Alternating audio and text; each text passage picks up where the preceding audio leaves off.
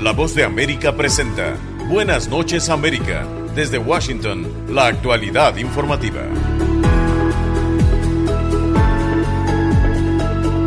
Estos son los titulares de algunas de las informaciones que les ofreceremos en esta emisión.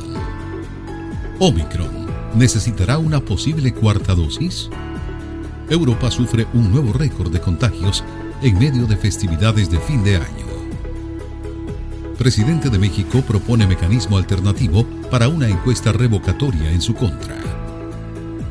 En Venezuela, ONG documenta 11.081 muertes por causas violentas en 2021. China asegura que la libertad de prensa no está en riesgo. Amigos oyentes, los saludamos desde Washington y les damos la más cordial bienvenida a una nueva edición de Buenas noches América. Nos acompaña en la producción Henry Llanos. Les habla Tony Cano. Hoy es miércoles 29 de diciembre de 2021. Somos la voz de América y estas son las noticias.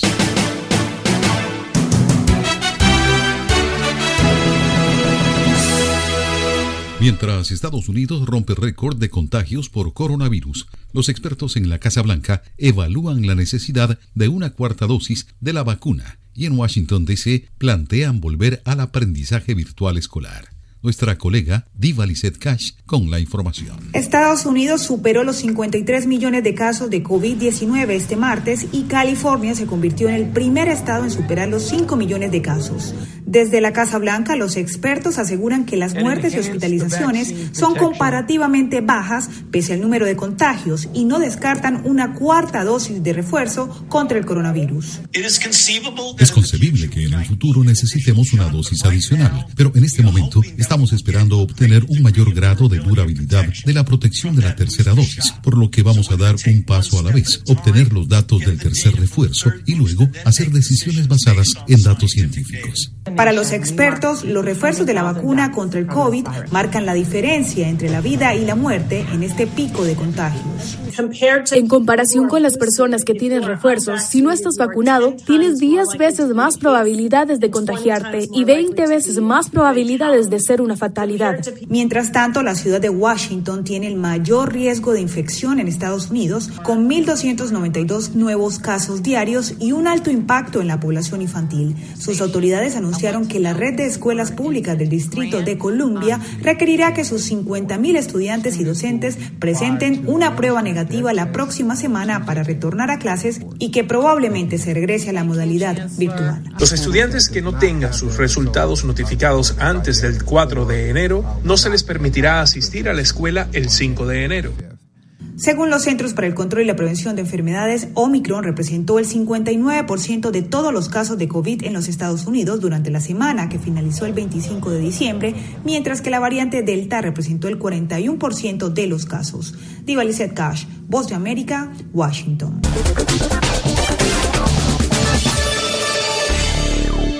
El doctor Anthony Fauci, máxima autoridad en enfermedades infecciosas en Estados Unidos, dijo que es posible que se necesite una segunda inyección de refuerzo para combatir la más reciente cepa del coronavirus. La información con Alejandro Escalona. La directora de los Centros de Estados Unidos para el Control y Prevención de Enfermedades, Rochelle Walensky, dijo el miércoles que las muertes y hospitalizaciones por COVID-19 en el país son comparativamente bajas a pesar de un aumento en los casos a medida que se propaga la variante Omicron altamente infecciosa del coronavirus.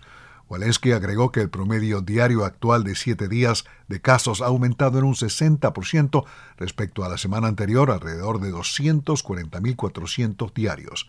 La tasa de hospitalización diaria promedio para el mismo periodo aumentó un 14% a unos 9.000 diarios y las muertes bajaron 7% a 1.100 por día dijo Walensky en una sesión informativa en la Casa Blanca. En la misma sesión informativa, el doctor Anthony Fauci dijo que es posible que sea necesaria una segunda inyección de refuerzo, pero que no es posible saberlo sin determinar primero la durabilidad de la protección ofrecida por el refuerzo inicial, para lo cual en este momento no hay datos suficientes.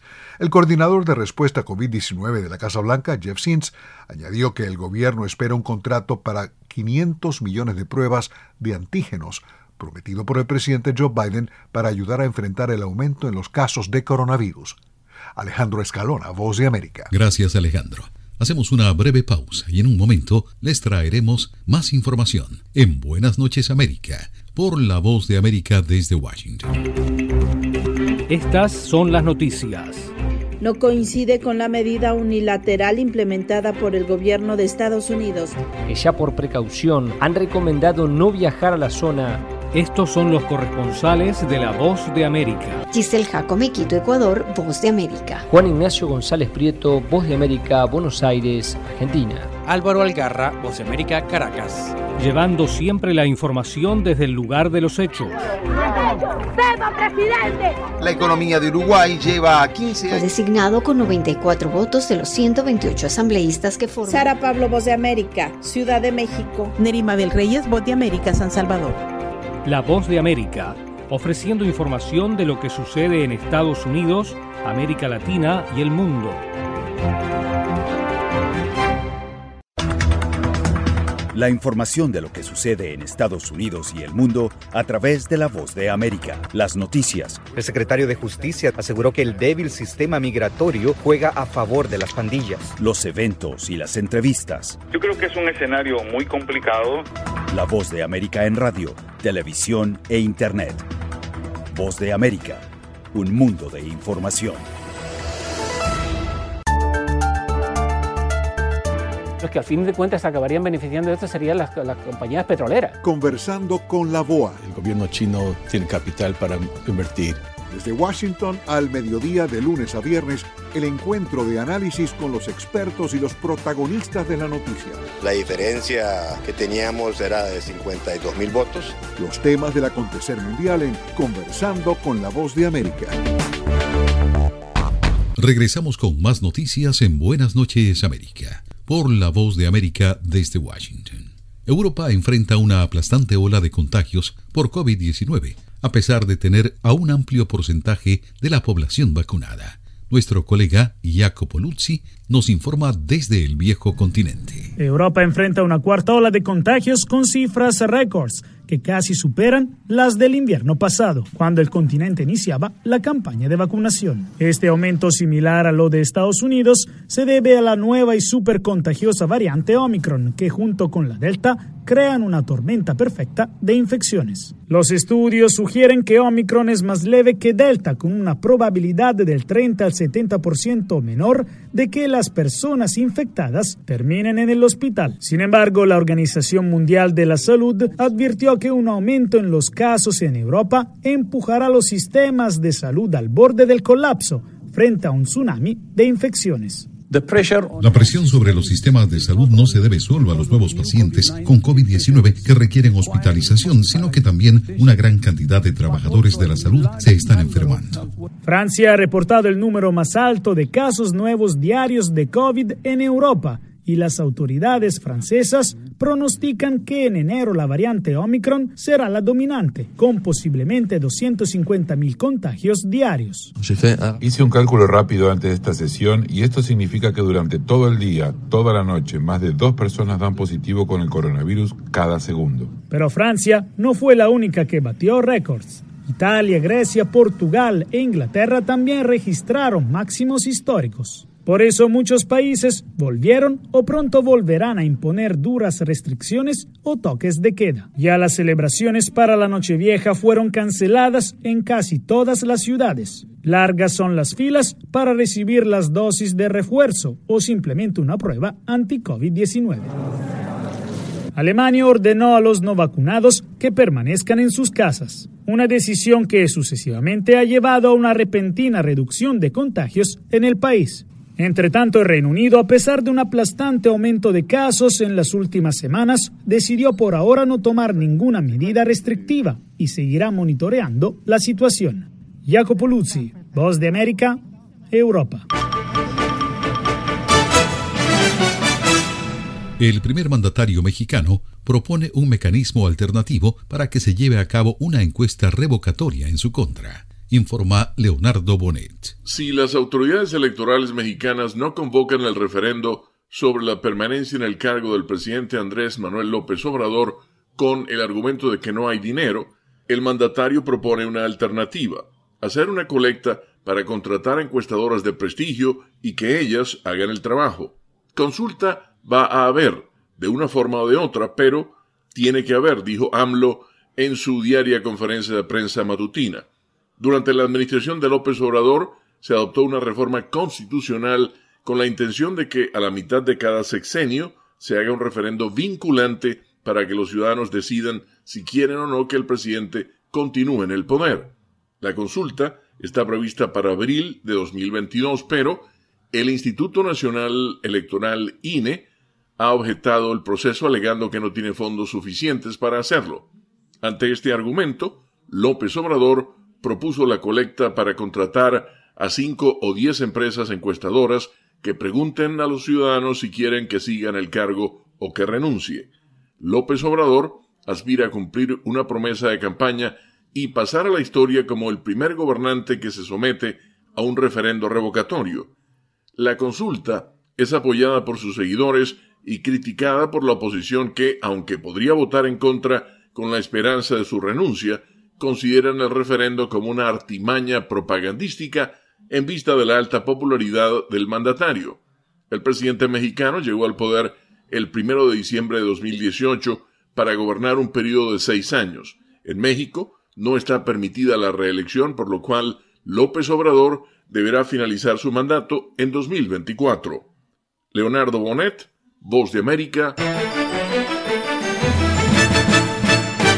El presidente de El Salvador, Nayib Bukele, reiteró los señalamientos en los que sostiene que el gobierno de Estados Unidos apoya a los sectores de la oposición salvadoreña.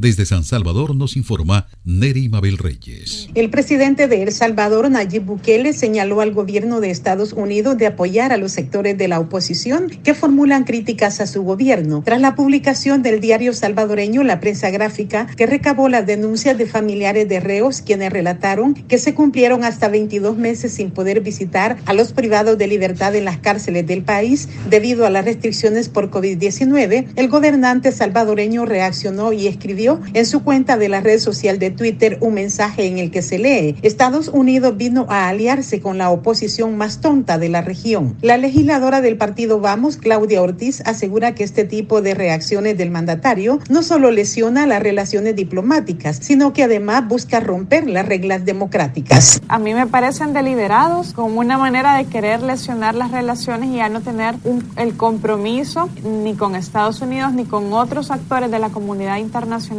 de jugar con las reglas democráticas. Además, el presidente Bukele hizo referencia a las sanciones que bajo la ley Maninsky habría aplicado la administración Biden contra el director del sistema penitenciario Osiris Luna por supuestamente encabezar negociaciones secretas para cabecillas de pandillas. Son ellos los que dicen que hay una tregua con beneficios carcelarios. No dice el gobierno de Estados Unidos que hasta prostitutas se permiten en las cárceles, escribió el mandatario. En anteriores ocasiones, el gobernante salvadoreño ya vinculó a Estados Unidos con la oposición y es que hace algunos meses aseguró públicamente que el gobierno del presidente Biden financiaba a organizaciones sociales que según Bukele forman parte de la oposición política. Neri Mabel Reyes, Voz de América, El Salvador. Gracias Neri. Hacemos una pausa y en un momento tendremos más noticias en Buenas noches América por la Voz de América desde Washington. ¿Se ha preguntado cómo puede protegerse contra el coronavirus? Se lo contamos desde La Voz de América. Autoridades de salud recomiendan lavarse las manos con jabón y agua con frecuencia. También no se lleve las manos a la cara. Evite tocarse los ojos, nariz y boca con las manos sucias. Cubra su boca con el pliegue del codo al toser. Desinfecte objetos como el teléfono móvil o el teclado de su computadora. Evite las multitudes y manténgase al menos un metro de distancia de otras personas, en especial si están contagiadas La voz de América presenta Cada semana La Voz de América te invita a ser parte de Venezuela 360 para empoderar las voces que quieren reunir a tu país. Para escribir con ritmos contagiosos. Un nuevo capítulo en tu historia. Con un mismo lenguaje. El de la esperanza. El del futuro. El de la vida. Únete a un equipo de origen hispanoamericano que trabaja para conectarnos con el ADN venezolano. Conéctate con los tuyos. Conéctate con nosotros. Conéctate en WhatsApp digitando más 1 202 549 8691 y con Conviértete en protagonista de una historia que tú mismo ayudarás a construir. Conéctate cuantas veces quieras con Venezuela 360 en buenoticias.com. Y sé parte de nuestro equipo de redacción a través de tu conexión WhatsApp. Recuerda, más 1-202-549-8691. Les saluda Gonzalo Abarca y quiero invitarles a que escuchen de lunes a viernes Foro Interamericano. Las noticias. Lo que sí podemos saber ahora es que la policía está en el... Gracias, Gonzalo. La situación que se está presentando en este... El análisis. Incluyendo eliminar, esto es muy importante. El debate. El Partido Republicano tenía dos candidatos. Todo en un solo lugar. Boanoticias.com. Regresamos con más información en Buenas noches América por La Voz de América. Venezuela se ubica junto a Honduras entre los países más violentos de América Latina durante 2021, según estimaciones de una organización no gubernamental llamada Observatorio Venezolano de Violencia. Álvaro Algarra nos ofrece los detalles desde Caracas. Los resultados del estudio implican una reducción de unas 800 muertes respecto a los 11.891 decesos contabilizados el año anterior. Según el director de la ONG Roberto Briceño León, otro de los factores que incide en la actividad criminal es la dolarización que ha tenido lugar en Venezuela. Trabajadores, formales o informales, reciben su ingreso en dólares, ¿no? Bueno, y se lo guardan, lo miran en el bolsillo, van con ellos al mercado, ¿no? Y, eso, y, entonces se empiezan a convertir ya en unas potenciales víctimas. Los pequeños comerciantes, los bodegueros, bueno, venden en dólares, Y por lo tanto tienen dólares, tienen efectivo, lo cual no existía en el pasado. Diseño León apuntó que este año observaron lo que denominó como una ofensiva por parte del crimen organizado en las ciudades y en las zonas rurales.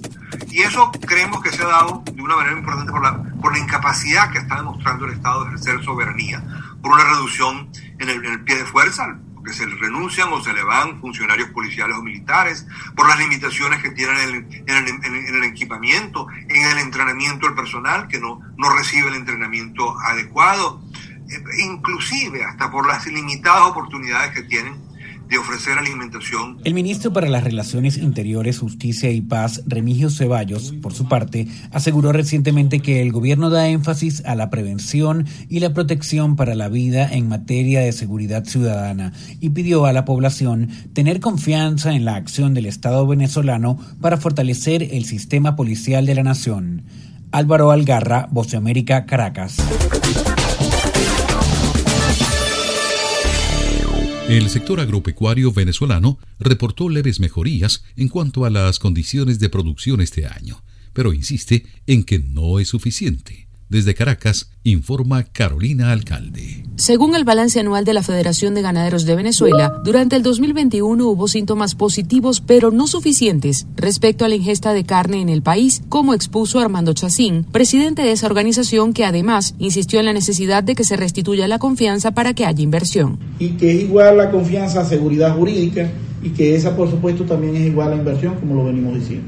Si no hay eso, por supuesto, es cuesta arriba reconstruir lo que el potencial o poder llegar al potencial, colmar el potencial que tiene Venezuela de producir alimentos para 100 millones de personas. Chacín afirmó que en noviembre registraron una leve mejoría en relación a la situación del combustible en algunas zonas del país, pero advirtió que es insuficiente. Esperamos que se sostenga, se mantenga y que podamos nosotros en el verano tener para poder prender nuestros tractores y para poder eh, regar y poder tener acceso, ya que no tenemos la energía eléctrica suficiente en los sectores rurales, la capacidad de poder nosotros tener saciadas las necesidades y que no sufran los animales y que no los podamos tener de alguna forma para el invierno en malas condiciones, sino que estén en excelentes condiciones. Además, dijo que han evidenciado un crecimiento del rebaño y explicó que se debe a la incapacidad de los consumidores venezolanos para adquirir carne y a la dolarización de su precio. De acuerdo a la más reciente encuesta de condiciones de vida, la situación de la inseguridad alimentaria severa continúa en ascenso en Venezuela. Carolina Alcalde, Voz de América, Caracas. Gracias, Carolina. Hacemos una breve pausa y en un momento traeremos más información. En Buenas noches América por la voz de América desde Washington.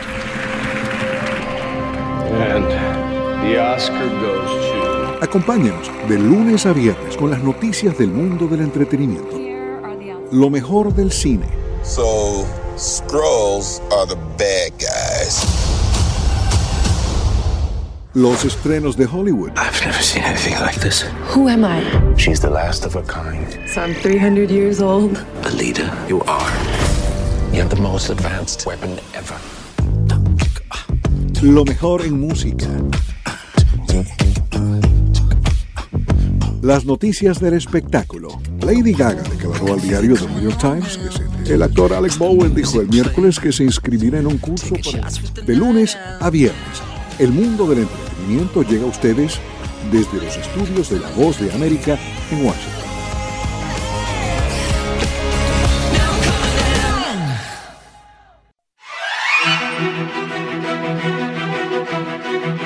De lunes a viernes, La Voz de América te ofrece Conversando con la BOA. Saludos desde Washington, soy Yoconda Tapia y estamos en Conversando con la Voz de América. Una conversación con aquellos que hacen las noticias. Eso no son negociaciones, eso es una farsa. Esto lo debilitó, lo tiene nervioso. Venezuela tiene muchísimo capital aquí en los Estados Unidos, con, con Citgo. Los expertos. Las compañías que importan esos productos lo que van a hacer es trasladar el costo de los aranceles al consumidor. Creo que es súper importante acotar que estamos hablando de una clase con medios de vida agotados. En ningún momento en esos nueve minutos y medio hubo mención alguna de terrorismo. Conversando con la BOA, de lunes a viernes a través de nuestras afiliadas en la región. Conversando con la BOA, un programa de la Voz de América. Regresamos con más noticias en Buenas noches América por La Voz de América. Seis miembros de un periódico pro democracia en Hong Kong fueron detenidos. Su actividad se vio suspendida inmediatamente y sus contenidos serán prontamente eliminados. Lisandra Díaz tiene el reporte. En respuesta a la situación, Stan News dejó de funcionar de inmediato, incluido el sitio web y todas las redes sociales dejaron de actualizarse inmediatamente y se eliminarán en unos días. El editor en jefe interino, Lin Sang-hong, ha dimitido y todos los empleados de Stan News han sido despedidos de inmediato. Así respondió el periódico Pro Democracia Stan News a la redada de la policía en sus instalaciones y detención de algunos de sus miembros, que se registró durante horas de la mañana de este miércoles en Hong Kong, una ciudad china semiautónoma. El representante del gobierno, John Lee, justificó la medida. Los trabajadores de los medios deben reconocer que estas son las manzanas podridas y están abusando de su puesto simplemente por usar una capa falsa de trabajador de los medios y luego usar esa posición, abusar de las noticias como una herramienta para perseguir sus propios propósitos. Contaminarán la libertad de prensa. Así aseguró que la libertad de prensa en el país no está en peligro y dice la policía que el procedimiento obedeció a temas de seguridad nacional y al respeto a los derechos de la reputación de otros. Pero el Comité para la Protección de Periodistas, CPJ, dijo recientemente que, y citamos, China sigue siendo el peor carcelero de periodistas del mundo por tercer año consecutivo. Las autoridades deben liberar a los seis y retirar todos los cargos en su contra de inmediato si Hong Kong quiere conservar algo parecido a las libertades que sus residentes disfrutaban hace solo unos años. La noticia ha generado todo tipo de reacciones a nivel internacional, pero al menos 12 horas después del hecho no se registró cambio en la condición legal de los detenidos, pues asegura la policía que hace cumplir la ley con base en pruebas de muy altos estándares. Lisandra Díaz, Voz de América. Cordiales saludos a nuestra audiencia. Soy Judith Martín y hoy en Conversando con la Voz de América abordamos el tema de la literatura y su capacidad casi mágica para transportar al lector a mundos infinitos. Sobre este tema, nuestro colega Alonso Castillo conversó con Irene Vallejo, escritora y ganadora del Premio Nacional de Literatura en España 2020. Bueno, quizá el primer momento estelar es la invención del alfabeto, el momento en el que ya no hace falta ser, pertenecer a una casta privilegiada para poder leer y escribir y entonces empieza la democratización de la lectura, de los libros y del conocimiento. Pues al fin el conocimiento, el saber, es una forma de poder.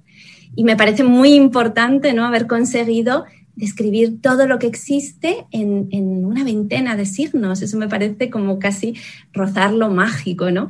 Y después la Biblioteca de Alejandría, ¿no? Ese lugar mítico, legendario, donde eh, intentaron reunir todos los libros del mundo ¿no? y todas las aventuras que circundan ese proyecto, em, los jinetes misteriosos que lanzaron a buscar libros por todos los rincones del mundo conocido, em, los sabios que investigaban en aquella biblioteca, el proyecto de traducir todo lo que se había escrito hasta ese momento. ¿no? Y yo creo que allí está la primera semilla de Internet. ¿no? Internet vendría a ser como la emanación y la universalidad de aquella idea de la Biblioteca de Alejandría. Fascinante. El infinito en el Junco está conectando con millones de lectores en distintos idiomas alrededor del mundo y ahí radica que has tocado las fibras eh, emocionales y también intelectuales. ¿Cuál fue este motor creativo para ejecutar estas ideas de conocimiento a través del tiempo que has logrado ir ganar en este libro? Bueno, yo, yo tenía el deseo de contar la historia del libro em, casi para que se leyera con el placer de una novela, hacer honor a lo maravillosa y fascinante que es la literatura, para contar lo que oculta este pequeño objeto cotidiano al que prestamos poca atención como tal, pero que guarda detrás de sí todas esas aventuras, esos peligros, eh, tanta gente que se ha sacrificado o que ha corrido riesgos para conseguir que libros perseguidos lleguen hasta el futuro y creía, quería que todo eso llegase a, los lectores, que supieran lo que había detrás de, los libros que tocan, que acarician, que abren, incluso detrás de los libros electrónicos, que son la última fórmula que hemos encontrado para transmitir las palabras a través de la luz.